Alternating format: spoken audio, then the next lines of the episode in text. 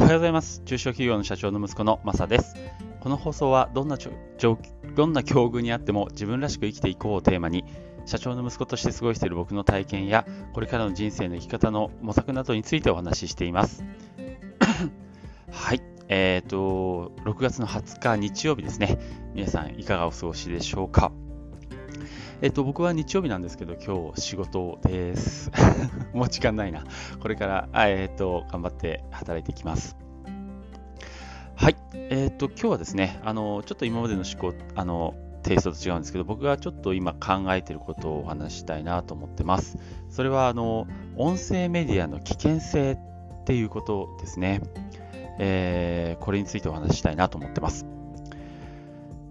僕はですね、あの、音声メディア大好きなんですよ。あの、特に、 Voicy ですね。Voicy を聞くことが本当に大好きで、なんかもう僕のライフワークみたいになってます。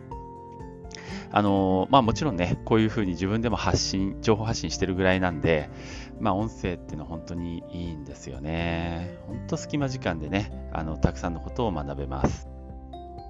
まあそんな僕だからこそですね、最近ちょっとやばいなって感じてることもあるんですよ。えっ、と、それはですね、あの、常に意識を奪われてしまって思考時間がなくなっているっていうことですね。なぜなら隙間時間はほぼ全て音声メディアを聞いているからなんです。どういうことか説明しますね。えっ、と、皆さんどうでしょうね。一日のうちにぼーっとしている時間ってありませんか？その時って何を考えてますか？多分何も考えてないって思ってる人も多いかもしれません。でも実は脳の中ではいろいろと思考しているはずです。あの時のあれ良かったなとか、あれってもうちょっとよくできたかもなとか、えー何食べようかなって、えー昨日は肉だったから今日は魚がいいな、みたいな、なんかぼーっとしてても何かしら考えていると思うんですよね。で、僕が思うに、この、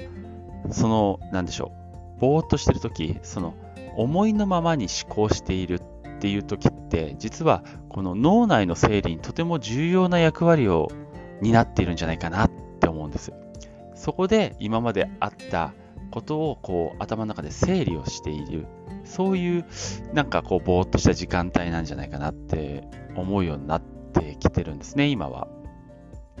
このぼーっとしている一見無駄な時間、これが一定数あることで、むしろそれ以外の仕事の時間とか他の時間、その時の生産性を上げているんじゃないかって、最近は僕は思い始めました。えーまあ、実際にそういうデータがあるのかな？ごめんなさい。ちょっとデータは拾えてないんですけど、えっ、と、まあ、実際に僕自身そう感じるんですよね。常に脳が動いていると、他の集中すべき時の生産性落ちてるんじゃないかなって、なんとなくそんな風に思うんですよね。で、この音声メディアっていうのは、そのぼーっとしている時間っていうのを容赦なく奪ってくるんですよ。これが僕の思う音声メディアの危険性です。えっと具体的に僕の場合でお話ししますね。あの僕はどっちかっていうとあのいろいろと物事を思考する考えることが好きなタイプなんです。えー今後どうこうしてったらどうなるかなって結構シミュレーションしたりとか、えーあの事柄ってこういうふうに自分のことに自分の仕事に転用できるかもなとかそんなことを考えるのが結構好きでその思考を巡らした結果、まあ、いいアイデアが出たりすることも結構あります。なので、今まではですね、その日々の生活の中でちょっとした時間、例えば車を運転している時間とか、えーそういった時間ってしょっちゅういろんなことを考えたり、まあ、特にね、妄想したりしてたんです。まあ、この妄想って結構自分自身も楽しくて、まあ、ついついたくさんしてたんですけど、でも今は大好きな音声メディアがあります。今まではいろいろと思考したり妄想していたこのぼーっとする時間に、今は、えー音声メディアを聞いてるんですね。あのトップインフルエンサーの方々のお話、もう本当にためになるし、もうめちゃくちゃいいインプッインプットになってるんですけども、この自分自身の思考時間、自分のこういろいろ考える時間、妄想する時間っていうのは、今限りなく少なくなってしまってるんじゃないかなって感じることがね、あるんですよ。なので、あの自分でまあ、思考したいと思う時にはあえて音声メディアを止めてぼーっとした思考時間を作るっていう行動を最近は取るようになりましたあの音声を聞きたい時に聞くじゃなくてあの自分が思考したい考えたい時に止めるっていうこういう行動ですね。だから音声を聞くのがもうデフォルトになっちゃってるんですね。もう常に、えー、隙間時間は音声メディアを聞く。これがもう標準になっちゃってるんですよ。僕の中で。なのでまあ僕だけかもしれないですけどこれって相当やばいなって実は思ったりもしています。脳を休める時間がないってことですからね。思考する時間もないし。っていうことなんですよね。そうなんですよね。そうなんですよ。そうなんです。あの結局大切なのはインプットとアウトプットのバランスだなって思ってます。